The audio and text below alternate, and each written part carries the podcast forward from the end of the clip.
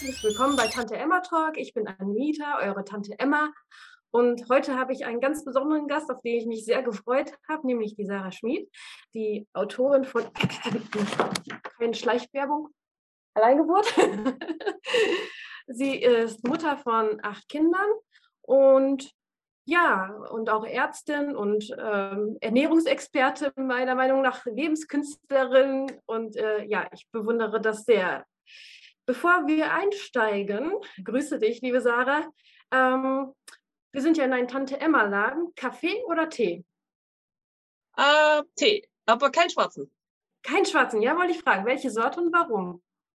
Mm, kommt drauf an, wie ich gerade drauf bin. Im Winter lieber Hagebutten und äh, im Sommer am liebsten äh, irgendwie Kräuter, irgendwas, Pfefferminze, Zitronenmelisse, sowas. Ah, also Sommer eher fruchtig und Winter ist ein bisschen eher würziger. Ja, andersrum. Andersrum. Äh, und wenn du eine Teesorte wärst, welche würde am ehesten deinen Charakter beschreiben? Oha. Keine Ahnung. Ich bin sonst nicht so der Teetrinker. Ich trinke eher wenig Tee. Ich glaube, ich bin eher so ein guter Kefir oder sowas. Kefir. Das ist gut. Lebendiges. Lebendiges. Ja, beschreibt doch was Lebendiges, so ein guter Kefir. Ja. Ja, ähm, du hast ja vor einem Monat verkündet, dass du jetzt wieder schwanger bist. Herzlichen Glückwunsch erstmal dazu. Und mein erster Gedanke war, wow, ich bin Mutter eines sieben Monate alten kleinen Sohnes und ich denke schon manchmal, Hilfe, wie, wie bekommst du das alles hin? Also das ist echt der Wahnsinn. Ja, man wächst da rein. Also ich war mit einem Kind auch ziemlich überfordert. Gerade das erste Jahr mit Baby, das, das, war, das war echt der Killer. Also so dieser Übergang von kein Kind zu ein Kind, den fand ich am krassesten. Und mein erstes Kind war auch noch ein Schreikind. Ich habe erst, das erste Jahr lang äh, chronisch Schlafmangel gehabt.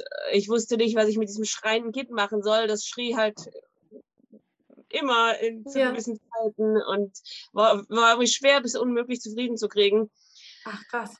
Ja, ja, und aber dann wurde es besser. Also die späteren Kinder waren nicht mehr so, also waren, waren keine solchen, solchen herausfordernden Kinder mehr, sondern waren einfacher. Ja. Und man wächst dann einfach rein und es verändert sich auch. Also ich habe das Gefühl, dass es jetzt einfacher ist, dadurch, dass ich große Kinder schon habe, die auf die kleineren mit gucken können. Es ist nicht mehr nur ich und ich muss immer da sein zu jedem, jeder Zeit, sondern es gibt mehrere Augen, die gucken auf die Kleinen und, und dadurch äh, entspannt sich das. Also das verteilt sich so und äh, dadurch, ähm, ja. Und jetzt kriege ich auch, jetzt ist auch mein Schlaf gesichert. Also das ja. mit dem Schlaf. Also wenn man nur Kinder unter fünf hat, dann muss, ja. dann kann man ja, dann kann man ja nicht, kann man ja nicht einfach mal kurz sagen, so, ich gehe jetzt eine Stunde pennen und ihr guckt mal auf die Kleinen. Das kann man ja. das wäre also, schön. Sobald ich Kinder hatte, die ein bisschen größer waren, wo ich sagen könnte, so, ich gehe jetzt mal pennen, ihr dürft jetzt auch in der Runde einen Film gucken, aber guckt mal auf die Kleinen. Dann, dann geht das. Und ja. äh, macht für mich einen großen Unterschied. Also, dass ich genug Schlaf kriege. Und was bei mir auch einen großen Unterschied macht, ist, dass ich meine Ernährung inzwischen verbessert habe. Also von diesem, ja. äh, wo ich dann was koche ich denn heute? Das, diese Frage habe ich mir so eine Stunde vor Mittag gestellt. Und dann habe ich irgendwas zusammengeschmissen, so unmotiviert. Und manchmal wusste ich dann auch nicht, was ich koche. Und dann wurde ja. es dann eins und zwei. Und ich, ah, was koche ich, was koche ich? Nee, das habe ich auch nicht, das habe ich auch nicht. Und inzwischen plane ich schon am Tag vorher. Und dann weiß ich genau am nächsten Tag, was ich koche. Und das alles ah. schön durchstrukturiert. Und ja. ähm, überhaupt habe ich meine, meine, meine Ernährungsansichten ähm, revidiert von was ich früher gedacht habe zu was ich inzwischen mache. Okay, und gemerkt, was mir gut tut. Und äh, ähm, ja, und damit, also die Kombination gutes Essen und Schlaf und dann mache ich so fast alles mit. Inwiefern hast du deine Ernährungsansichten geändert? Naja, ich bin, ich bin ja so, so erzogen wie, wie wir alle, glaube ich, in der Schule gelernt, Fett ist ungesund, also möglichst fettarm essen. Mhm. Ähm, tierische Produkte sind auch ungesund, also möglichst tierische Produkte weglassen. Und alles andere kannst du essen, so viel du willst, so nach dem Motto. Zucker ja. ist vielleicht auch nicht so gut, aber wenn es Obst ist, ist es gesund. So, und inzwischen, inzwischen ähm, bin ich da nicht mehr dieser Ansicht. Inzwischen denke ich, dass tierisches sehr gesund ist, wenn man es aus guter Quelle hat. Mhm. Ähm, das Obst ähm, genauso Zucker ist und man das in Maßen genießen sollte. Und ähm, was war es noch? Also tierische Betru Produkte auf jeden Fall, wenn es äh, gut ist und ähm, ja, Obst ist. Produkte eben nicht bedeutet, dass man einfach nur Schnitzel und isst und Milch trinkt, sondern dass mhm. tierische Produkte viel mehr ist. Also Knochenbrühe gibt es bei uns regelmäßig, so traditionelle Sachen eigentlich, dass man Innereien auch isst, dass man alles vom Tier isst und dass ja. das auch besonders wertvoll ist und dass das auch das Fett besonders wertvoll ist. Also das Fettarm ist, ist also das Fettarm hat mich eigentlich ziemlich krank gemacht. Ich war depressiv, bis ich 27 war ja. und habe viel zu viel Zucker gegessen und viel zu wenig Fett. Und dann, als ich dann einen Zuckerentzug gemacht habe und mehr Fett gegessen, waren die Depressionen weg, die ich jahrelang hatte seit meiner Pubertät. Ich habe nie wieder Depression gekriegt. also hat, und damit habe ich eigentlich gar nicht gerechnet, weil eigentlich ja. hatte ich diese Umstellung gemacht wegen meiner Zähne. Ich hatte ja. immer Karies und ähm, dachte, mein Kind kriegt mal keine Karies. Also habe ich das gemacht, was man so machen soll. Vom ersten Zahn an putzen und keinen Zucker geben. Und was mhm. passierte? Mein Kind kriegte Karies. Und ich so, Ach. Moment, irgendwas ja. haben sie mir nicht erzählt. Ja. Und mir haben sie immer dann erzählt, naja, du hast halt schlechte, schlechte Zahnsubstanz, da kannst du halt nichts machen. Und das hm, habe ich das halt. ist halt so. Das habe ich halt hingenommen. Ich habe halt dann immer fleißig geputzt und nochmal extra Fluoride und Zahnseide und Zwischentraumzahnbürsten und was ich alles gemacht habe. Ich habe trotzdem ja. ja, und dann als meine Tochter dann Karies kriegte, dann war bei mir, da ich dachte, nee, jetzt, jetzt muss ich das mal recherchieren. Wie, was, was, was haben die mir nicht erzählt? Und dann äh, bin ich auf Weston Price gestoßen, der Zahnarzt in den 30er Jahren war, mhm. der äh, verschiedene äh, Völker besucht hat, die sich damals noch traditionell ernährt haben und hat denen ihre Ernährung angeguckt, hat denen ihre Zähne, hat Fotos gemacht davon, hat ihre Gesundheit allgemein so in Augenschein genommen mhm. und hat das auch verglichen dann mit der weißen Bevölkerung. Also zum Beispiel in Australien hatte die Aborigines angeguckt und ja. hatte die weiße Bevölkerung dort angeguckt, die sich vorwiegend von diesem importierten Laden, äh, also was, was halt so diese westliche importiert, Weißmehl, Marmelade, Pflanzenöle, also sowas, mhm. hat, hat das verglichen und dann auch noch mit den Aborigines, die im Reservat gelandet sind und dann auch noch diese Kost der Weißen dann davon abhängig gewesen sind. Und wie der gesundheitliche Verfall stattgefunden hat zwischen, die Aborigines haben sich noch äh, traditionell ernährt und sind dann umgeschwenkt auf diese westliche ja. Weißbrot und Marmelade äh, gekost. Und das war schon, also das, das ist dieser, dieser, dieser, dieser, dieser Kontrast und der, der gesundheitliche Verfall, der da stattgefunden hat innerhalb von einer Generation, der ist echt erstaunlich. Und und äh, er ist dann halt darauf gekommen, dass die traditionelle Ernährung einen viel höheren Gehalt an fettlöslichen Vitaminen hat und ja. einen viel höheren Mineralstoffgehalt. Ja. Und ähm, deswegen ist dann das, der, der, die Lösung halt zurück zur traditionellen Ernährung. Das heißt, viel mehr Fett mit den fettlöslichen mhm. Vitaminen, was vor allem halt die tierischen Fette sind, weil nur die tierischen Fette enthalten Vitamin D und A. Die Pflanzenfette Ach, haben nur Vitamin E. Das wusste und, ich gar nicht. ja, genau, das wusste ich auch nicht. Nee. Ich habe also angefangen, Lebertran zu nehmen, weil Lebertran ist eine gute Quelle für Vitamin D und A. Heutzutage, was hat man gemacht? Man gibt nur noch Vitamin D als, als Präparat. Mhm, nee, von Anfang an, ne? Habe ich auch bekommen. Mhm. Ist viel besser dran. Aber Vitamin D alleine wirkt halt viel weniger effektiv als Vitamin D, A und K2 zusammen im Idealfall. Mhm. Weil, weil im, im Körper diese Vitamine zusammen, äh, die wirken wie Schlüssel, also wie, wie, wie, wie so zwei Puzzleteile, Vitamin D und A. Und ja. K2 ist, oder K ist ein, K2 ist der Aktivator dafür. Also so. der aktiviert das nochmal. Und dadurch wird das erst effektiv. Und äh, dieses Wissen ist irgendwie ähm, an der heutigen Schulmedizin ziemlich vorbeigegangen. Also da wird äh, nur Vitamin D eingeschmissen und ähm, ja. man sieht, also interessant ist auch, man hat ja beobachtet, ja, Lebertran oder Vitamin D soll ja das Immunsystem stärken, soll ja diese und jene Wirkung haben. Dann macht man aber Studien, wo man den Leuten dieses Vitamin D gibt und man merkt aber keinen Unterschied in der Entstehung von Krebs, in der Entstehung von Erkältung oder sonst irgendwas. Und da ist die Schulmedizin denkt irgendwie, man muss nur ein Präparat einschmeißen ja. und kann mit guten Lebensmitteln, die das enthalten. Und das ist halt ein Trugschluss, der an jeder Ecke kommt. Und ich denke mal, dass es einfach eine Sache von Gewinn der, der Industrie ist auch. Habe ich auch das Gefühl. Also wenn ich durch den Supermarkt gehe, dann sehe ich überall nur Zucker. Also wenn man äh, bewusst darauf ja. achtet, sieht man überall Zucker, Kohlenhydrate, Zucker, Kohlenhydrate. Ne? Und gleichzeitig werden die Leute mit, mit, äh, mit leeren Kohlenhydraten äh, satt gehalten, aber man wird ja nicht richtig satt davon. Also ich war so zuckerabhängig. Mhm. Ich, hab, ich, ich, konnte mir nicht vorstellen, ohne Zucker zu leben. Und nach ein paar Stunden musste ich wieder essen. Also das ist also das ganz Typische, dass man ständig essen muss mit Kohlenhydraten, wenn du von Kohlenhydraten satt wirst.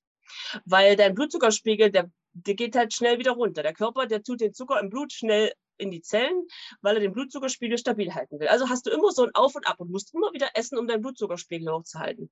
Ja, und der, Während du redest, kriege ich auch wieder Heißhunger, merke ich gerade. Das ist genau das, was du sagst. Falle, in der, in der die meisten Leute heutzutage sind. Deswegen brauchen die auch nachmittags ihr Stück Kuchen und dann ihr, ihr irgendwas anderes Süßes und Obst und, und irgendwas Süßes. Und das passiert aber nicht, wenn man von Fett satt wird. Ich ja. habe umgestellt dann, ich habe Zuckerentzug gemacht und stattdessen mein Fettkonsum stark erhöht. Tierische Fette, das ungesündeste quasi, was man heutzutage essen kann. Und Egal dann, welches? Entschuldigung. Naja, Hauptsache es ist eine gute Quelle. Also ich, äh, ich äh, Weidemilchbutter, also das, die Fettzusammensetzung ist am besten, wenn die Tiere Gras gefressen haben. Mhm. Oder ähm, Fett von, von allem, also von irgendwelchen Tieren. Ich habe jetzt Rinderfett zum Beispiel, das habe ich ganz billig gekriegt beim Schlachter. Der hat hier Weiderinder und die, die Schnitzel und alles, das ist sauteuer. Aber das Fett, da habe ich 20 Kilo für 10 Euro gekriegt. Habe ich ausgelassen und verwende ich zum Braten und so und äh, ist ein billiges, aber es ist ein richtig qualitatives Fett, weil es von, Weide, von Weidetieren kommt. Und ähm, ja, dadurch, dadurch, dass ich von Fett, wir von Fett mhm. satt werden, brauchen wir auch tatsächlich nur drei Mahlzeiten am Tag. Und dann ist man auch so lange satt, bis die nächste Mahlzeit kommt. Und man braucht nicht dieses Stück Kuchen und dieses als nächstes dieses und jenes, weil man einfach lange satt ist. Und das ist gut für den Blutzuckerspiegel, kriegt man nicht so schnell Diabetes. Das, diese, diese Diabetes-Epidemie, die geht ja damit einher, mit dieser Zuckerab, die mhm. die Leute so mhm macht und von Kohlenhydraten. Und das alles muss gar nicht sein, wenn man ja. fett ist. Äh, wie sieht so eine typische Mahlzeit aus bei dir, morgens, mittags und abends? Ich kann mir das gerade nicht vorstellen, weil ich habe mich noch nicht genügend damit beschäftigt, bin ich ganz ehrlich. Also klar, in deinem Buch Alleingeburt habe ich so ein bisschen gelesen und dachte, boah, ja, die Vitamine sind in den, den Nahrungsmitteln. Wusste ich vorher nicht. Woher? Hat mich irgendwie keiner aufgeklärt. Aber ich wusste mir auch nicht, wie ich mir meine Mahlzeit zusammensetzen soll, damit ich all das bekomme, was ich wirklich brauche. Ja, das Interessante ist auch, dass es recht einseitig ist, wenn man sucht, welche, welche Vitamine und Nährstoffe sind wo drin. Da werden einem zuerst immer die ganzen pflanzlichen Lebensmittel aufgelistet, obwohl meistens aus tierischen Lebensmitteln, also viele Sachen sind aus tierischen Lebensmitteln für den Körper viel leichter aufzunehmen. Aber du kriegst immer zuerst die ganzen Pflanzen serviert. Also da ist eine, auch meiner, äh, äh, meiner Ansicht eine Agenda dahinter. Dieses Vegetarische und Vegane, das wird sogar sehr gefördert. Also von äh, ja, denen, die die Welt regieren quasi. Ähm, und das Traditionelle wurde halt über den Haufen geschmissen mit, ja, wir sind ja so wissenschaftlich modern und fortschrittlich und das Alte, das ist halt. Das Alte ist immer schlecht. Genau, das Alte ist schlecht und das ist eh ungesund und so. Ja, also so, ich habe das Getreide ziemlich runtergefahren, weil es halt inhaltsleer ist. Also ich habe jetzt mir, mir eine Getreidemühle habe ich mir jetzt bestellt, damit ich mein Getreide selber mahlen kann, weil ich denke, dass es dann einen besseren, äh, dass es dann einen besseren Nährwert hat und gesünder ist, als wenn man es im Laden kauft. Aber bis jetzt habe ich es immer im Laden gekauft. Mein Brot zwar selber gebacken mit Sauerteig und so, aber ich habe trotzdem geguckt, dass wir jetzt nicht jeden Tag, jeden Tag zu jeder Mahlzeit Getreide essen. Ja. Also das Frühstück habe ich komplett getreidefrei gemacht. Wir essen halt ähm, Joghurt, den mache ich selber oder Dickmilch. Wir holen unsere Milch beim Kuhstall. Hm. Ähm, da schnippeln wir ein bisschen Obst rein, was wir halt gerade so haben, meistens Banane und ein bisschen Apfel oder so. Ähm, dann kriegt ihr dann weich gekochtes Ei, der eins will. Oft erstmal ein bisschen Fisch dazu. Und ähm, ja, das war es eigentlich schon. Manchmal, eine Zeit lang habe ich Milchreis gemacht, dann wurde der ja. aber dann nicht mehr gegessen, weil sie irgendwie keine Lust mehr drauf hatten. Ah ja, ja, Kinder und Essen, das ist auch, äh, ich habe mit drei angefangen, es ist eine Herausforderung, muss ich sagen. Die Möhren aber überall, nur nicht im Mund es klingt so, als würdest du sehr viel regional einkaufen oder auch bei Bauern ähm, nebenan quasi. Ja, wie bist du auf diese Leute gekommen? Bist du einfach vorbei und hast gesagt Hallo oder weil ich äh, habe hier Schwierigkeiten zum Beispiel Bauern zu finden. Ich kann mir das nicht vorstellen, wie man die gut findet und kontaktieren kann. Äh, ja, wir wohnen schon eine Weile hier und am Anfang haben wir halt einfach Leute gefragt. Zum Beispiel im Bioladen, das war eine gute Quelle. Wenn man die Leute im Bioladen fragt, du, wo kann man denn hier, gibt es hier irgendwo einen Bauern, der Milchkühe hat, wo man Milch kaufen kann? Und mhm. äh, wenn man in einer Großstadt lebt, wir wohnen jetzt nicht in einer Großstadt, sondern ziemlich auf dem Land und hier gibt es einige Bauern. Und so mit der Zeit erfährt man dann von dem einen über den anderen, dass der da und der da ist da und hat das und das. Also das ist eigentlich so ein Connection-Ding vor allem, dass man ah, so mit der Zeit rausfindet, der hat das und der hat das oder jetzt habe ich ja. gerade äh, 200 Kartoffeln für den Winter gekauft bei einem Bauern hier, nicht weit, für, für eine Viertelstunde von hier, haben ja. wir aber über, haben wir über das über das französische eBay Kleinanzeigen gefunden. Ach. Aber da kann man ja mal gucken, wer im Umkreis verkauft was und dann hm. Ergibt sich das so dann nacheinander. Es klingt irgendwie sehr aufwendig. Ähm, machst du das alles in einem Rutsch oder kaufst du dann immer nach Bedarf ein? Also für den Winter, ich, ich lege halt so einen gewissen Wintervorrat an. Also dass ich hm. dann halt Kartoffeln da habe, dann muss ich keine Kartoffeln kaufen. Dass ich Karotten da habe, dass ich also so einen Grundstock da habe, wo ich nicht dann einmal einkaufen gehen muss, gerade jetzt bei den Zeiten, wo man nicht weiß, was sie sich für den Winter wieder ausdenken, ja, ob man ja. dann noch äh, in den Supermarkt darf ohne gewisse Zertifikate oder was, äh, was dann wieder sich ausgedacht wird. Deswegen äh, habe ich es ganz gern so so, dass ich abgesichert bin in der Hinsicht, dass ich nicht mehr Sorgen machen muss, wenn morgen jetzt der Supermarkt aus irgendeinem Grund nicht mehr zur Verfügung ist, dass ich dann nichts zu essen habe. Aber da sagst du was. Ich finde auch viel, ähm, viele Leute haben das verlernt, auch Vorsorge zu machen. Ne? Also früher unsere Großeltern oder Urgroßeltern, klar, da war auch Krieg, klar, aber ne, man hat schon auch nach dem Krieg weiterhin Vorsorge betrieben. Und das haben viele Leute, finde ich, verlernt, weil man kann ja eben zum Supermarkt. Und ich und mein Mann haben auch festgestellt, hey, ja, wir hatten mal einen ganzen Tag hier in der Stadt Stromausfall. und dann waren alle Supermärkte geschlossen und plötzlich äh, hat man gemerkt, verdammt, wir sind sehr abhängig. Und äh, wenn das länger gegangen wäre, wäre es ziemlich böse geendet. Genau, ja. genau, genau. Wie, also, wie fängt man am besten an, frage ich mich da. Also ich habe noch von meiner Mutter ziemlich viel mitgekriegt. Also ich bin in der DDR aufgewachsen und da gab es ja auch nicht immer alles. Und meine Mutter hat noch ziemlich viel traditionelle Sachen gemacht. Also selber Kartoffeln angebaut und im Winter eingelagert. Sauerkraut selbst hergestellt, so ein großes Fass und das hat dann den ganzen Winter gereicht. Äpfel eingelagert. Wir hatten einen Garten mit vielen Obstbäumen. Und ja, so mache ich das eigentlich auch, dass ich so über den Sommer gucke, was habe ich im Garten. Ich versuche was anzubauen. Meine Erfolge dieses Jahr, die waren, naja, nicht so toll, außer Kürbis. Oh, da sagst du was. Ja, bei mir auch. Schnecken, Schnecken, Schnecken, Schnecken. Überall nur Schnecken. Aber nicht die guten, nicht die Tigerschnecken oder so. Ja, ja, mhm. ja, ja die kenne ich. Ja, ja. Mhm. Und also, aber bei mir war es dieses Jahr gar nicht die Schnecken. Irgendwie die Schnecken habe ich, ich weiß nicht, seit zwei, drei Jahren habe ich keine Schnecken mehr. Vielleicht, weil ich die so verflucht habe vor ein paar Jahren, weil ich dann einfach so. Aber bei uns war es dieses Jahr der Regen. Das hat so viel geregnet, dass meine Tomaten, da war nie was dran. Meine ja. Kartoffeln sind verfault. Also das war irgendwie, war nicht so von Erfolg gekrönt. Aber Kürbis habe ich immerhin. Naja, aber deswegen, deswegen kaufe ich jetzt halt bei Bauern, äh, wie halt zum Beispiel meine Kartoffeln. Also es gibt weiß nicht, gibt es im Internet doch, also auf Facebook haben wir zum Beispiel so eine, so eine, äh, nee, nicht auf die Facebook, auf Telegram haben wir so eine, so eine Prepper-Gruppe zum Beispiel und ja. da, da tauschen wir uns halt, da, da die, die halt noch nicht so richtig wissen, wie, die fragen dann halt, oder man kann auch im Internet ganz viel finden, wie, wie lagere ich am besten Äpfel und wie lagere ich am besten Kartoffeln und wie lagere ich dies und jenes und ja. wie, wie koche ich ein. Also ich habe zum Beispiel, jetzt war ein Mirabellenreif, habe ich halt eingekocht, so äh, als Kompott quasi in, ja. in, in, in, diese uralten Weggläser, wo ich nie dachte, ja, dass ich ja. verwenden würde, die meine Mutter schon hatte. Voll also, gut. Ich habe ja auch ganz lange nur vom Supermarkt gelebt und, und mir keine Gedanken so drüber gemacht, weil ich mir dachte, mm. man hat ja alles. Aber ja. jetzt in diesen Zeiten habe ich das Gefühl, ist es doch ein bisschen anders. Da will ich doch ein bisschen, also wo so instabil ist und man nicht weiß, was, was wieder kommt, da ist es ganz gut, wenn, wenn ich da ein bisschen Vorsorge treffe. Ja, und ab ja, weil stell dir einfach nur mal vor, ein paar Tage Stromausfall kein Supermarkt geht mehr, keine Kasse nee. geht, nicht? Nee. Dann, tja, dann, wenn du dann nur noch nur von, von, vom Supermarkt in den Mund lebst quasi, also jeden Tag oder jeden zweiten, dritten einkaufen ja. gehst, dann, ja. dann ist dann, dann ganz hast schnell. du schon Schwierigkeiten. Und Stromausfälle waren jetzt letztes Jahr und dieses Jahr nicht unüblich, so wie ich gehört habe. Es gab immer mal wieder so starke Schwankungen. Also das ist jetzt kein unwahrscheinlicher Fall, ne? Oder Ja, genau. Wenn, wenn Deutschland dann nächstes Jahr aus der Kernenergie aussteigen will, dann äh, uns dann mal ein bisschen weniger weht und ein bisschen weniger die Sonne scheint, dann ist dann Schluss. Ne? ja, ja, dann haben wir Holländ, die Holländer, die Atomkraftwerke jetzt gerade aufbauen und Strom verkaufen. Dankeschön übrigens.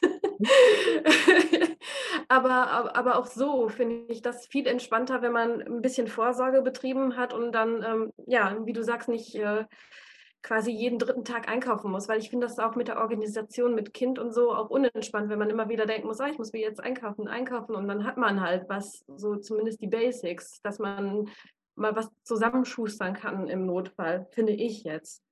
Ja, das Gute ist auch, wenn man, wenn man, wenn man für eine Großfamilie kocht, äh, dann will ich halt gerne am Tag vorher wissen, was ich am nächsten Tag koche. Und am liebsten plane ich ein paar Tage vorher.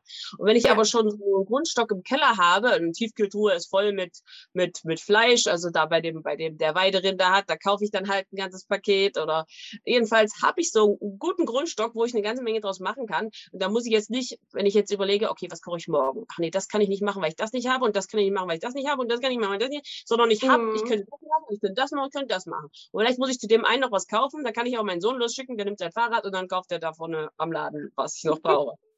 Und äh, dadurch ist die Essensplanung auch äh, Ja. kompliziert. Ich muss nicht jedes Mal dann einkaufen gehen. Wann hast du mit Essensplanung angefangen und wie sieht die aus? Also ich glaube, sie könnte besser sein. Also wenn ich, wenn ich fleißig bin und für eine Woche vorausplane, ist es immer noch besser. Aber momentan ist es so, dass ich so für die nächsten drei Tage ungefähr plane. Und ich versuche für, Mhm. ich versuche immer für zwei Tage zu kochen, damit ich nicht so viel koche, also damit ich nicht ständig am Kochen bin. Ich mag auch Ja, mal ja, Vormittag, Vormittag in der. Küche.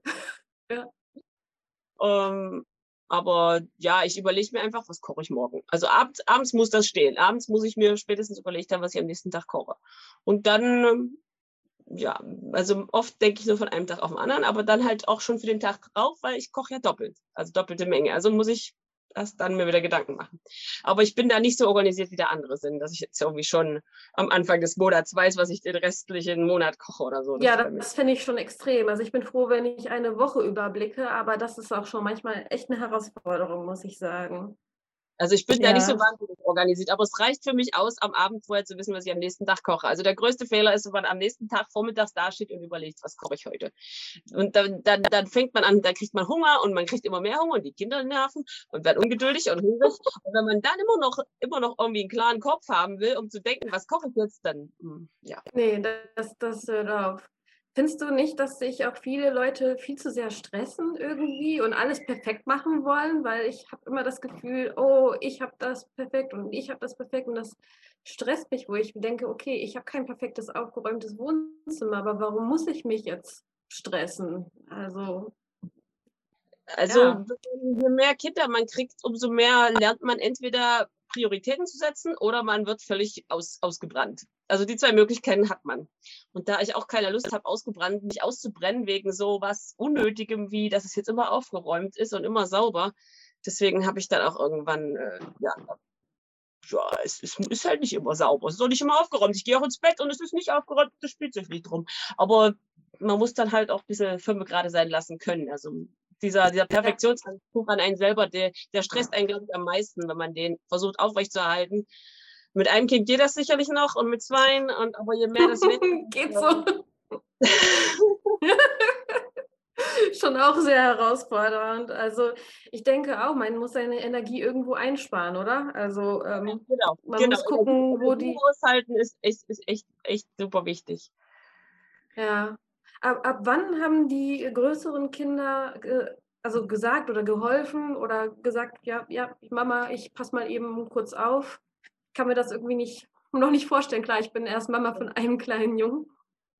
Äh, Der fängt eigentlich so mit, mit, mit, sechs, mit sechs Jahren ungefähr an. Also wenn die so ins Schulalter kommen, dann äh, ähm, kann man denen schon eine gewisse Verantwortung übertragen für, für kleine Sachen. Und ähm, man weiß dann auch, dass es wahrscheinlich gemacht wird. Man muss natürlich immer noch ein bisschen hinterher sein, je nachdem, je älter sie werden, umso besser geht das. Aber ja, so ab sechs würde ich sagen. Ab sechs ist es okay. Mhm. Mhm. Also ab da hatte ich auch das Gefühl, als mein erstes Kind äh, sechs und älter war, dass es dann entspannter wurde. Ja, ja, glaube ich. Ja, dann kann, kann ähm, das Kind auch ein bisschen mal unterstützen und man kann mal durchatmen, wie du schon am Anfang gesagt hast, weil ich habe das Gefühl, durchatmen ist gerade echt schwierig. Ja, und Mhm. man versucht sich auch mit anderen Müttern zusammenzuschließen. Also, ne, es ist schwieriger geworden, andere Mütter zu finden. Wenn man spazieren geht, begegnet man mal einen oder zwei und wenn man nicht gerade extrovertiert ist oder ein bisschen hartnäckig ist, so wie ich, und einfach mal die Leute anquatscht, finde ich das ein bisschen schwierig. Wie erlebst du das Miteinander mit anderen Familien bei euch in der Umgebung? Also, ja, ich habe halt nicht viel Zeit, ne? Ich habe bin den ganzen Tag eigentlich recht, äh, durchgeplant mit dem, was ich so tue. Aber wir haben schon hier einige Familien, mit denen wir gut Kontakt haben und wo man sich gegenseitig unterstützt. Und äh, die haben halt Möglichkeiten, die ich nicht habe, wie mal schnell irgendwo hinfahren und irgendwas holen. Wenn ich hier kann, mit meinen Kindern, das ist immer eine, Logistik, weil ich kann nicht einfach Ja, abhauen und sagen, ja, hier, habt's schön, sondern Tschüss. Irgendjemand muss halt gucken, dass die Zwillinge keine Dummheiten machen. Und äh, ja, das ist alles, äh, ja.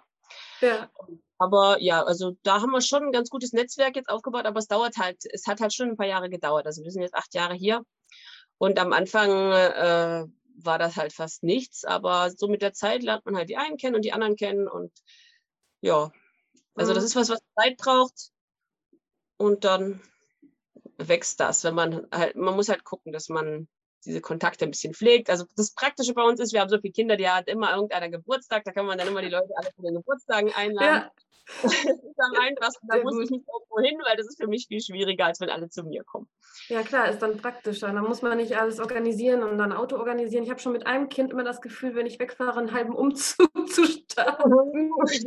Ja, und das Ganze dann mal acht. Na gut, die Großen, die machen das. Die, die steigen allein ins Auto und ziehen sich auch was an. Und dann Sehr gut. Schuhe an. Hat er jetzt Ja. an, mit denen er draußen rumlaufen kann oder nicht? Sehen die Haare aus, dass, also die Ja, Mädchen vor allem. Äh, Und das ist vor allem bei den Kleinen, wo ich danach gucken muss. Also das geht, aber es sind trotzdem genug. Also ehe wir irgendwohin aufbrechen, äh, ist schon eine sportliche Nummer. Im Winter noch mal, im Sommer geht's, aber im Winter dann jeder noch Socken und Schuhe, dann fehlt meistens ein Schuh, dann ist man die ganze Zeit erst in diesem Schuh suchen und manchmal, manchmal habe ich drei einzelne Schuhe, die nicht zusammengehören, wo ich denke, wenn ich jetzt zu einem dieser drei Schuhe den anderen finden würde, würde es schon ausreichen. Aber die muss ich finden. Also das ist mal echt mit den Schuhen furchtbar oder auch Socken. Oh. ja, Socken. Socken ist echt schlimm. Und, und dann will man aufbrechen und es hängt an einem Schuh. Das ist Ja. echt. Ja, Wahnsinn. Oder bei mir, bei mir der Schnulli. Wo ist der Schnulli?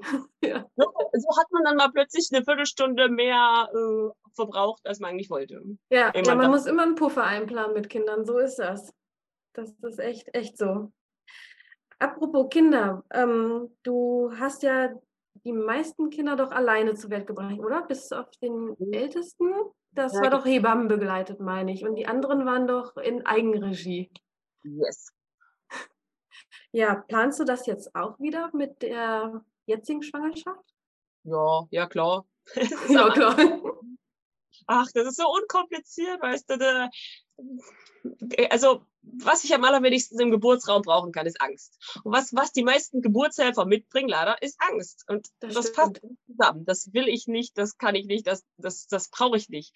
Ich brauche keinen bei mir bei der Geburt, der mehr Angst vor meiner Geburt hat als ich selbst. Das, äh, nö.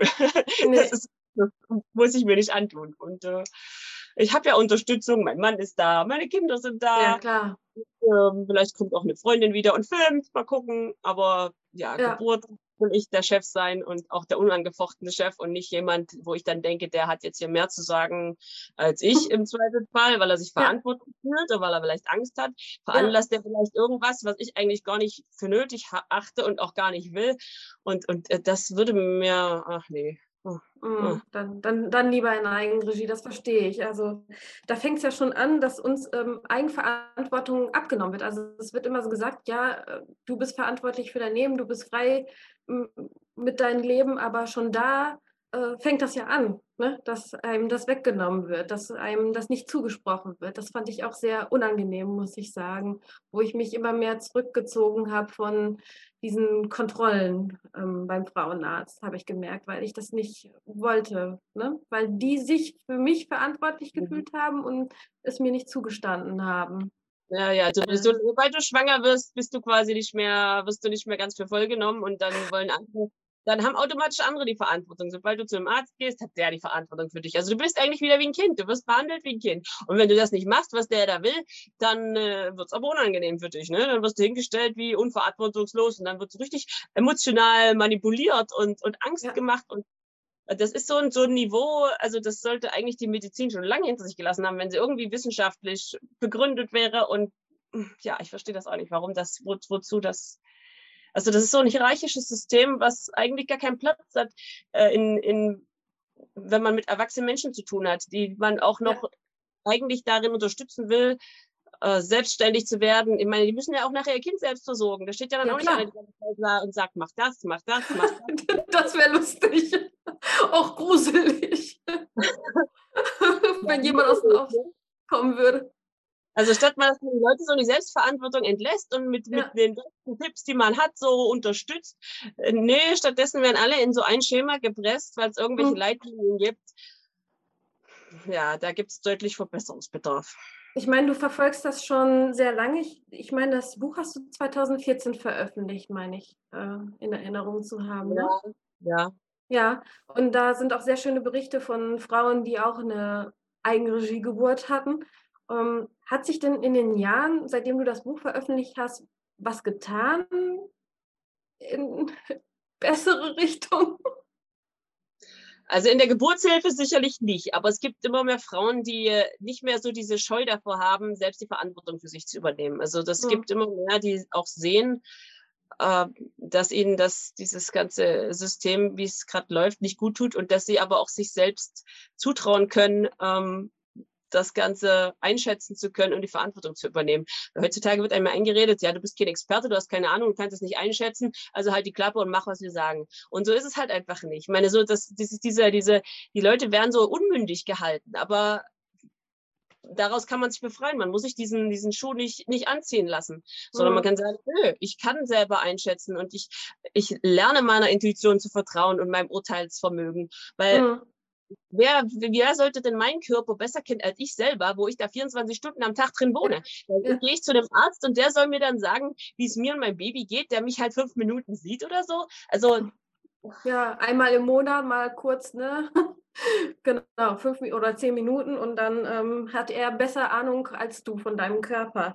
Aber ich habe auch das Gefühl, also das habe ich in meiner Arbeit erlebt, ähm, in der Psychiatrie, dass viele kein Gefühl mehr für sich selber haben. Du sagst ja, ich habe ein gutes Gefühl für mich, aber ich habe das Gefühl, viele Menschen haben das von sich weggeschoben. Also in dem Sinne, dass sie weniger achtsam mit sich selber sind und weniger in sich reinhorchen.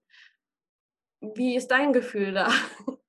ja, das wird einem ja regelrecht abtrainiert von Anfang an. Ne? Also das fängt ja, weiß ich nicht, ob man mit der Schule anfangen sollte, aber die Schule ist so ein klassisches Beispiel dafür. Da sollst du da sitzen und dann sollst du machen, was man dir sagt.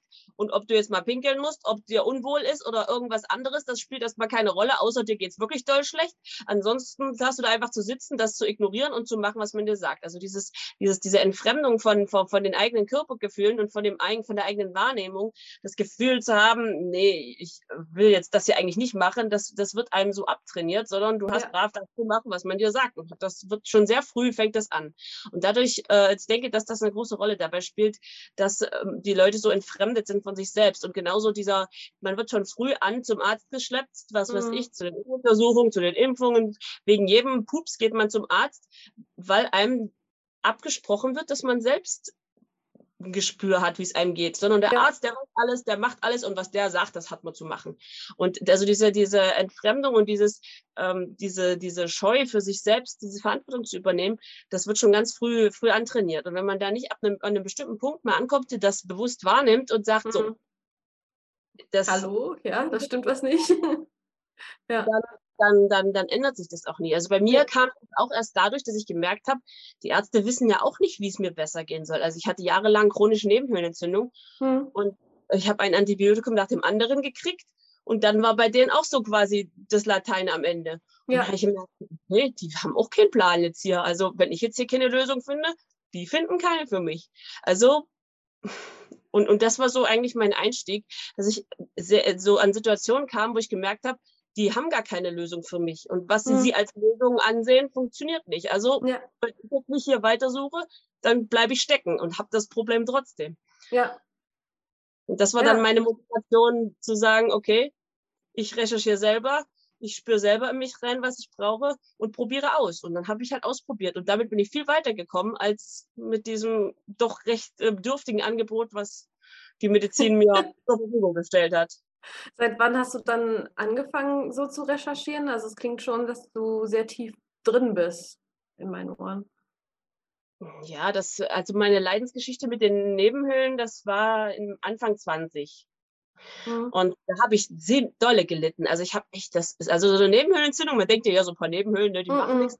Mir ging es so schrecklich. Also ich war da, ich habe angefangen, es war an, am Anfang von, meinem- von meinem Studium.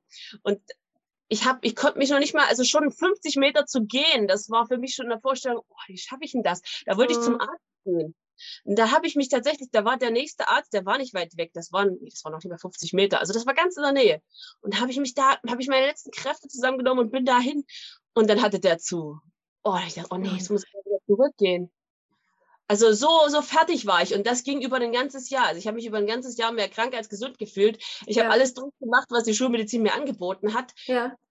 Und es hat nichts gebracht. Und Mhm. also das, da habe ich, da war ich noch nicht auf der, war ich noch nicht auf der Lösungssuche direkt oder wusste auch noch nicht, in welche Richtung ich gucken muss. Das hat Mhm. länger gedauert. Das hat bei vielen Sachen länger gedauert. Ich habe erst mal eine ganze Weile gelitten, auch mit meinen Zähnen, weil ich immer mit den Zähnen gepresst habe und da war immer das da Ja. entzündet. Und kein Zahnarzt konnte rausfinden, warum. Die Ja. hatten verschiedene Ideen, meistens nur, ja, mehr putzen, Zwischenraumzahnbürsten. hat alles, hat, hat nichts gebracht, war Ja. völlig für die Kuh.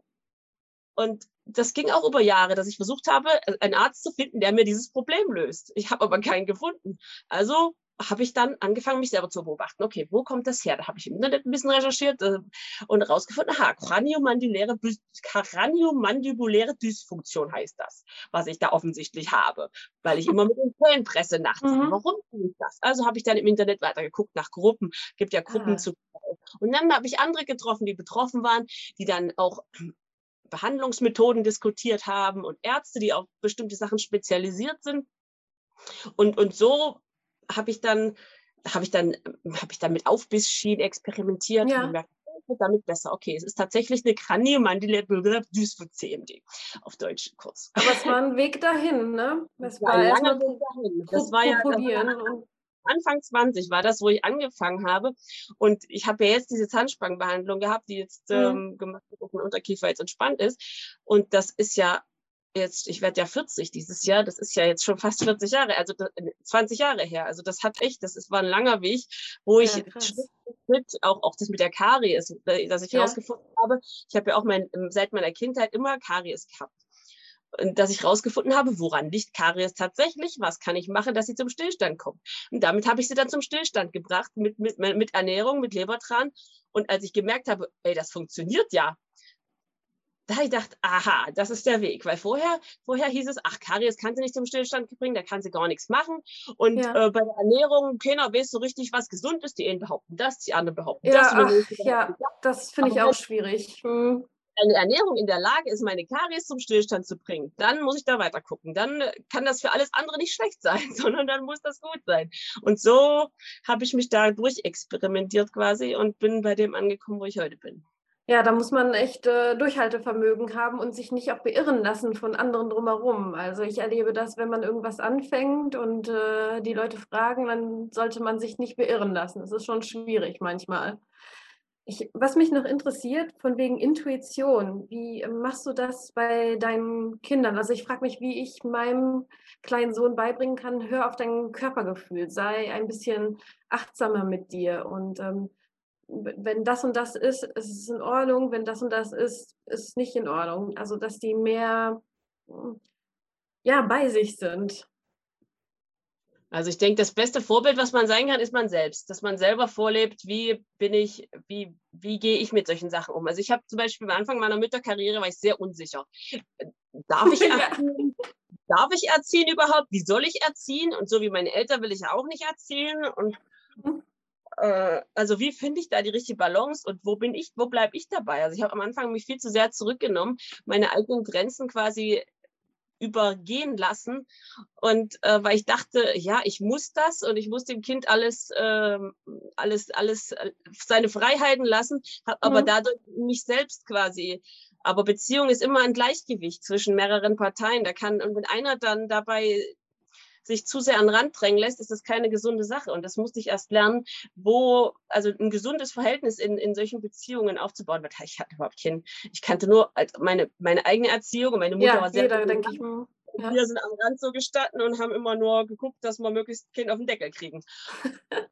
und, aber da so ein gesundes Beziehungsverhältnis hinzukriegen, ich denke, das ist so auch der beste, ähm, der beste Nährboden dafür, dass jemand das Selbstvertrauen hat, seinen eigenen Körper wahrzunehmen und auch den, an, an den anderen in der Beziehung und, und, und überhaupt in jeder Hinsicht ähm, wahrzunehmen und zu merken, okay, mir geht es jetzt nicht so gut, dir geht es nicht so gut.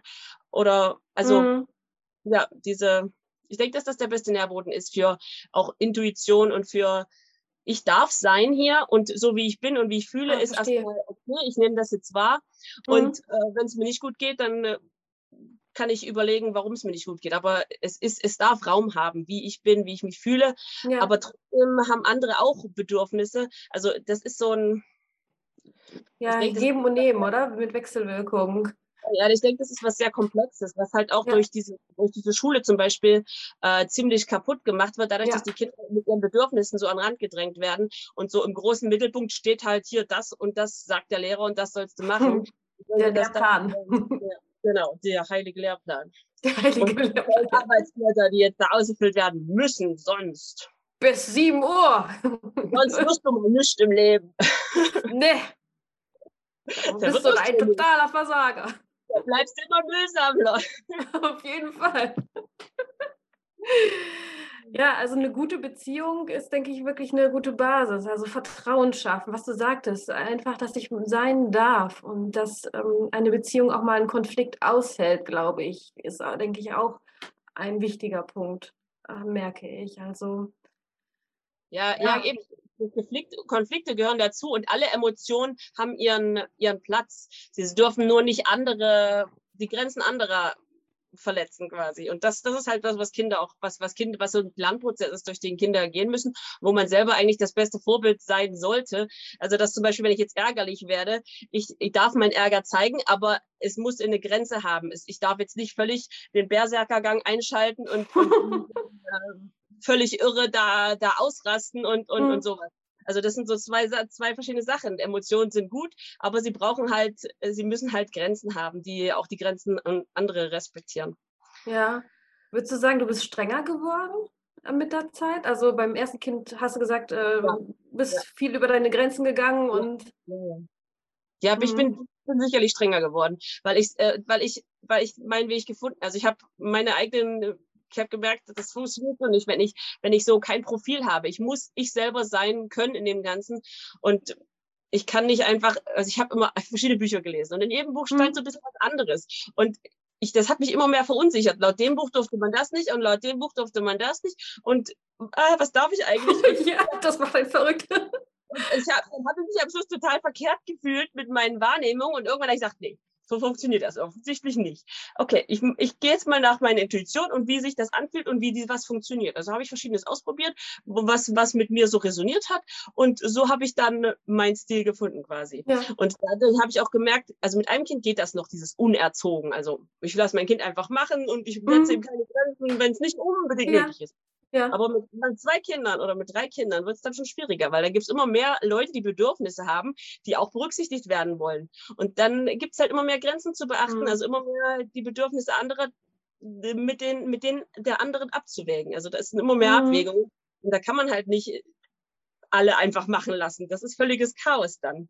Ja, und da braucht man, braucht man schon mehr Struktur und mehr, nee, das machst du jetzt aber nicht. Und wenn du jetzt hier weiter streitest, dann gehst du vor die Tür, dann darfst du, oder gehst in ein anderes Zimmer, machst da deins, aber euch zwei trenne ich jetzt hier, weil das geht so nicht. Und äh, halt so, dass man halt guckt, was funktioniert in der Situation und nicht so viel dieses emotionale, da wird viel so sehr viel emotionalisiert, habe ich oft das Gefühl. Ja? Also so Ach, und äh, ja, und, und, und, oder wenn dann Mütter so anfangen zu erklären, ihrem Zweijährigen, nein, ja, genau. Du kannst aber doch nicht diese Schippe haben, weil die hat doch der so und so. Ach, noch ein. Und da wird das Kind so voll gelabert und das Kind, das ist einfach auf ne, noch gar nicht auf einem Niveau, wo nee. das das Ganze alles verstehen kann, sondern ja.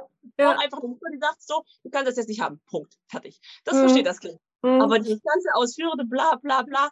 Ja. Oder, oder wenn deine Kinder so überfordert werden mit der Entscheidung, was, was äh, soll es heute zum Essen geben? Oh ja, das, das liebe ich, die Frage. das habe ich schon beim anderen erlebt. Ich will jetzt das essen und dann macht die Mutter das. Dann sagt das Kind, oh nee, das will ich nicht. Ich will doch das was anderes. Dann macht die Mutter was anderes. Dann macht die Mutter drei verschiedene Sachen. Also ja. das kannst du einfach nicht bringen, sondern in einem bestimmten Alter, da stellt einfach was auf den Tisch und das gibt's und fertig. Und wenn das Kind das nicht will, na gut, dann ist es halt nicht, dann ist es halt zum nächsten Mal dann wieder. Ja. Also ähm, mit bestimmten Entscheidungen sind kleine Kinder einfach völlig überfordert. Und äh, da da, da kann man halt nicht einfach ein Buch nehmen und sagen, ja, da steht das so drin, sondern da beobachtet man und da beobachtet man sein Kind und denkt sich, hm, nee, funktioniert irgendwie nicht, ist doof. Mhm. und dann so kann ich es nicht machen, ich muss anders machen. Also einfach dieses äh, sich auf seine eigene Wahrnehmung verlassen, das ist was, was heutzutage viele Leute so verlernt haben, sondern was im Buch steht, was im Buch steht, was im ja, Buch was steht. Buch steht. Im Buch steht, äh, in dem und dem Buch, früher war es dem und dem Buch, jetzt ist es da, ja. das und das Buch. Es sind ja auch verschiedene Trends, ne? Mal ist es äh, das Buch, mal ist es das Buch, mal ist es das Buch. Und was wir auch zwischendurch gesagt haben, das ist ja wieder dieses, ne? Ich ähm, höre nicht mehr auf mein Gefühl, ich gehe über mein Gefühl und ich beobachte nicht mehr, sondern ich höre auf außen, ich gebe wieder meine Eigenverantwortung nach außen in einem Buch oder Pädagogen oder Lehrer oder wie auch immer, aber ähm, höre nicht mehr auf mein Gefühl. Das ist ja die, die, dieses wieder. Ja, ich, frage ja. mich, ich frage mich, äh, wie viel Struktur und Freiheit ähm, ja, ist, ist notwendig. Also würdest du sagen, ist es sehr durchgetaktet bei dir oder würdest du sagen, okay, ähm, wenn du mal merkst, ist es wieder zu viel durchgetaktet, dass du wieder mal Freiraum schaffst oder wie kann ich mir das vorstellen? Ja, also bei uns ist nicht so sehr durchgetaktet. Also die Essenszeiten sind bei uns so ein Zeitfenster von zwei Stunden und äh, ja, also ich bin auch nicht so der durchgetaktete Typ eigentlich. Ich, ich merke, ich brauche eine gewisse Struktur. Und wenn es zu sehr aus dem Ruder läuft, dann merke ich, okay, hier muss ich ein bisschen mehr Nachdruck machen, dass das jetzt läuft. Aber eigentlich bin ich gar nicht so der, der, der strenge, dung, dung, dung, jetzt ist es 12 Uhr, jetzt Mathe machen oder irgendwie sowas. I, I. Wir machen ja Schule vormittags und das findet auch in einem gewissen Zeitfenster statt. Aber das, das reicht so für uns. Aber ich kann natürlich nicht für andere sprechen. Meine andere brauchen es vielleicht anders.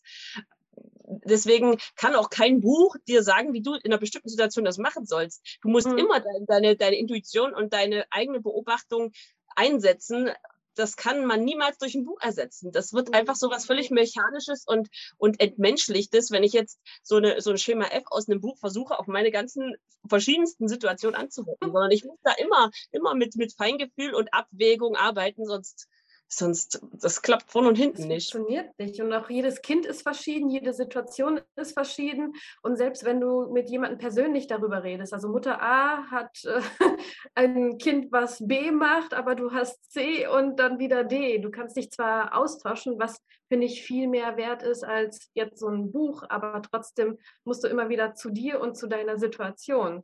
Ich finde, viele übertragen auch von anderen was, oh, die haben das so gemacht, dann muss es bei mir so funktionieren. Also nicht nur bei, bei den Büchern. Ja, ja, das ist halt so individuell. Du als Mutter bist individuell und hast bestimmte auch bestimmte Grenzen und bestimmte Neigungen, bestimmte Vorlieben. Dann kommt das Kind. Das also jedes Kind ist ja auch bei mir unterschiedlich. Ich behandle nicht jedes Kind gleich. Das kann ich gar nicht, weil jedes Kind hat andere Bedürfnisse, hat andere Schwächen, andere Stärken. Und ja. das ist super. Aber man muss halt individuell darauf eingehen können. Man kann da nicht Stempel, Stempel, Stempel alle gleich behandeln. Da. Nein, ich finde ich find das auch komisch, wenn sie sagen, ja, ich behandle alle gleich. Hm, ha, hm, das ist aber komisch. ja, weil wie du sagst, nicht jeder ist gleich auf die Welt gekommen. Das ist, finde ich, auch sehr merkwürdig. Du hast ähm, mit Schule angesprochen. Ich habe mitbekommen, ihr, deine Kinder lernen ja zu Hause. Ist das Freilernen, Homeschooling? Es gibt ja Unterschiede, da kenne ich mich noch nicht so gut aus. Wie ist es bei euch? Also, ich, also das kommt darauf an, wie man das definiert. Ne? Also Homeschooling könnte man so definieren, dass man Schule nach Hause kopiert. Ja. Aber andere, andere sehen Homeschooling wieder als äh, was Freieres. Und Freilernen genauso. Da sehen manche das extrem, dass man mit den Kindern gar nichts macht. Oder eben, dass man eine freiere Lernumgebung schafft, aber doch bestimmte Sachen so strukturiert und vorgibt. Also wir sind jetzt nicht an den Extremen, so Schule zu Hause kopieren oder äh, gar nichts machen, sondern bestimmte Sachen gebe ich vor und möchte ich, dass sie lernen, lesen, schreiben, rechnen, so diese Grund, Grundfähigkeiten die man braucht, um sich neues Wissen anzueignen. Aber ich ackere jetzt nicht sklavisch den Lehrplan durch, äh, weil, weil ich vieles davon auch einfach völlig äh, unnötigen Ballast finde. Also ich glaube, das wird benutzt, um die Zeit zu füllen, um die Kinder in der Schule zu beschäftigen. Aber es braucht nicht wirklich, um äh, im Leben irgendwann klarzukommen. Also bei uns ist das so ein, ein freies, aber nicht unstrukturiertes Lernen. Wonach orientierst du dich dann? ähm, beim, beim Lernen? Also wir haben schon den deutschen, deutschen äh, Lehrplan. Also ja. den uns, uns, wir haben eine Schule, die, die halt uns mit, die, wo wir Material beziehen können, wo man Lehrer in Anspruch nehmen können für bestimmte Fächer, wenn wir das wollen. Und die haben auch extra Material für Homeschooling quasi, aber ich äh, nutze nicht alles davon, sondern äh, was ich davon gut finde, nutze ich. Und äh, was ich davon überflüssig finde, nutze ich halt nicht. Also hm. Ja. Können die Kinder auch sagen, hey, ähm, heute ist Mathe mal toll und morgen möchte ich lieber Deutsch machen? Ja, klar, na klar. Also manchmal machen wir eine Woche lang nur Schreibübungen, dann machen wir eine Woche lang nur Mathe. Wie das halt gerade so, ich gucke nur, dass es ein bisschen abwechslungsreich ist. Also das nach, wenn man Nein. mal wenn ich jetzt eine ganze Woche lang immer Mathe sehen musste, dann sage ich so, jetzt können wir mal was anderes machen. ja, viele Eltern haben ähm, bei mir Bedenken geäußert, ja, wie ist es dann mit sozialen Kontakten? Die sind doch dann eigentlich nur in ihrer Blase. Ähm, wie siehst du das?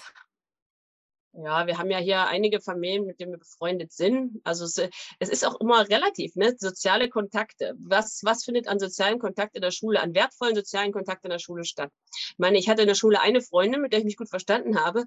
Alle anderen habe ich nicht wirklich wahrgenommen, außer dass sie mich gemobbt haben.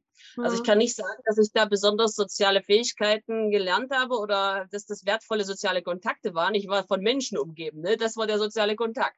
Aber das war jetzt nichts, was mich in irgendeiner Form mir was gegeben hätte oder mich irgendwie gefördert hätte. Deswegen, ähm, wenn man, wenn man, wenn die Kinder zu Hause lernen, sind das sicherlich zahlenmäßig weniger Kontakte, mhm. aber dafür qualitativ ähm, mhm. das ist das besser, weil sie können sich auch aussuchen, mit wem wollen sie wie viel Zeit verbringen und sind nicht gezwungen, von dann bis dann musst du mit den, mit den Menschen hier alle in einem Raum verbringen. Ob du willst oder nicht, ist völlig egal. Sondern Jetzt musst du damit leben, frisst oder stirb. Also ich würde sagen, das ist eine ganz andere Qualität auch. Es ist nicht immer nur alle Kinder, die gleich alt sind, verbringen Zeit miteinander, sondern es ist halt ein großes Spektrum an verschiedenen Altersklassen, die dann miteinander zu tun haben. Und wenn so Familien zu mhm. Besuch kommen oder Kinder, die haben dann meistens irgendwie Geschwister und, und, und oder jetzt haben wir gerade Leute, die bei uns wohnen, die haben zwei Kinder und dann spielt halt der Sechsjährige mit dem Achtjährigen und damit hat er gar kein Problem. In der ja. Schule war das auch so, eine Klasse älter, das waren schon ein bisschen, die waren schon, das war schon, mit denen hat man eigentlich keinen Kontakt gehabt, weil ja. die waren ja ja älter. Ne? Ja, sind ja cooler und sind nicht mehr so kindisch oder wenn man dann die achte, wenn man dann, wenn man dann zwei Jahre älter war, hat man auf die, auf die Kleinen, die ein Jahr jünger waren oder zwei, hat man so runterguckt, ja, ja, die Kleinen, ne, ne. Und das, das gibt es halt überhaupt nicht in diesem, in, in dem, in dem, in dem, in dem Zuhause Lernsetting, sondern da ja. spielen alle miteinander und das spielt ja. keine Rolle, ob der eine jetzt ein Jahr älter, zwei Jahre älter oder sonst was ist. Wenn man sich gut versteht, dann spielt man halt miteinander. Ich, und das finde ich eigentlich äh, sehr viel wertvoller als dieses, dieses ähm, abgrenzen und, und teilen und trennen und so. Ja, ja, man, man wird da schon früh geteilt äh, in Deutschland, ne? nach der vierten Klasse nochmal geteilt und dann ne, in die verschiedenen Altersklassengruppen. Und ich finde auch, ähm, ich habe das zumindest beobachtet bei den Gruppen, wo die freier lernen, sage ich mal, oder Homeschooling oder ich weiß nicht, wie äh, die das da unterscheiden, dass die Älteren den Jüngeren gerne auch was beibringen und dadurch auch profitieren, weil sie die Sachen auch wiederholen, die sie sonst haben. Erlebst du das auch so? Ja, ja, auf jeden Fall. Also mein, meine Jüngeren, da gucken dann die Älteren, ob die Matheaufgaben richtig gerechnet sind. Und dann fühlen sie sich natürlich toll, weil sie können das natürlich. Und äh, also da profitieren beide davon, von, äh, von ja. dem Austausch. Ja, jetzt kommen wir langsam zum Feierabend. Ähm, bevor ich zu meiner aller, allerletzten Frage komme, ähm, was würdest du gerne den Familien, die mir zuhören, gerne mitgeben auf dem Weg? Ja, es lohnt sich auf jeden Fall, seinen eigenen Weg zu gehen und Sachen in Frage zu stellen, die man immer, immer eingetrichtert gekriegt hat, so und so muss es sein. Und wenn man aber merkt, man fühlt sich damit nicht wohl, dann ist es erlaubt, dass man da mal drüber nachdenkt, ob es andere Wege gibt, die Dinge zu tun. Man muss nicht einfach sklavisch einen vorgegebenen Weg weiterlaufen, nur weil einem gesagt wird, so muss das sein, sondern es gibt ganz oft andere Möglichkeiten. Also das ähm. Beispiel mit der Ge bei mir fängt das mit der Geburt an. Ich dachte, naja, Geburt, Krankenhaus, fertig. Aber als ich dann mal ein bisschen darüber nachgedacht habe, dass es so viele andere Möglichkeiten gibt ja. und ich kann mir eine aussuchen, die mir gut passt. Und da habe ich gedacht, ach ja, nur dann. Also so im Krankenhaus, ich war ja, habe ja im Studium Krankenhausgeburten gesehen. Mir ja. dachten, also so Gebär, also Gebären an, Gebären an sich schon, aber so nicht, nee. Aber es gibt andere Möglichkeiten und das ist halt das Spannende auch im Leben, die verschiedenen Möglichkeiten zu entdecken und dann für sich seinen Weg zu finden, den man gehen will. Und Gott sei Dank haben wir ja auch Möglichkeiten durch Internet, ne? Oder man geht vielleicht mal zu den Nachbarn, den man sonst vielleicht nur aus dem Augenwinkel gesehen hat und geht mal vorbei und unterhält sich mal mit dem und erfährt vielleicht, wo man auch Bioprodukte bekommt. Ne? Und nicht nur Internet, sondern auch einfach mal auf die Leute zuzugehen. Apropos Produkte, wir sind ja in einem Tante-Emma-Laden. Was würde in deinem Korb landen? Was gibt's denn? Was das Herz begehrt. Natürlich äh, viele Bioprodukte. ah, ja, genau, Bioprodukte ist gut. Irgendwas aus der Region und Bio. Ich habe gerne gute Weidemilchbutter.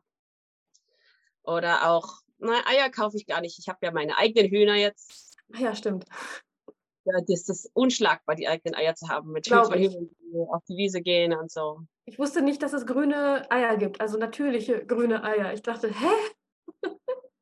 Ja, genau. Grünleger heißen diese, heißt die, heißen die Rassen, die so grüne ja. Eier. Voll verrückt, ja. Also ja. Eier, Butter, kann ich dir noch was Süßes anbieten? Datteln, gute Datteln, also da gibt es bestimmte, bestimmte Dattelsorte, die mag Ja, ich. bestimmt. Ich bin gut sortiert. eine Dattel zu einem Glas Milch zum Beispiel oder zu, zu so einem, zu, im Winter gerne zu einem Hagebuttentee, eine, eine Dattel. Das ist lecker. Oh, jetzt bekomme ich wieder Hunger. Sarah, ich bedanke mich für das äh, schöne Gespräch mit dir und ähm, ich denke, das, was man aus unserem Gespräch ziehen kann, geht wieder in die Eigenverantwortung, hört wieder auf euer Gefühl. Es ist ein Prozess, seid geduldig mit euch. Es geht nicht von einem Tag auf den anderen. Manchmal braucht es Jahre oder Monate, manchmal geht es auch schneller. Man weiß es nicht, aber ich glaube, wichtig ist, da dran zu bleiben und nicht aufzugeben. In diesem Sinne, alles Gute. Tschüss. Ja, tschüss.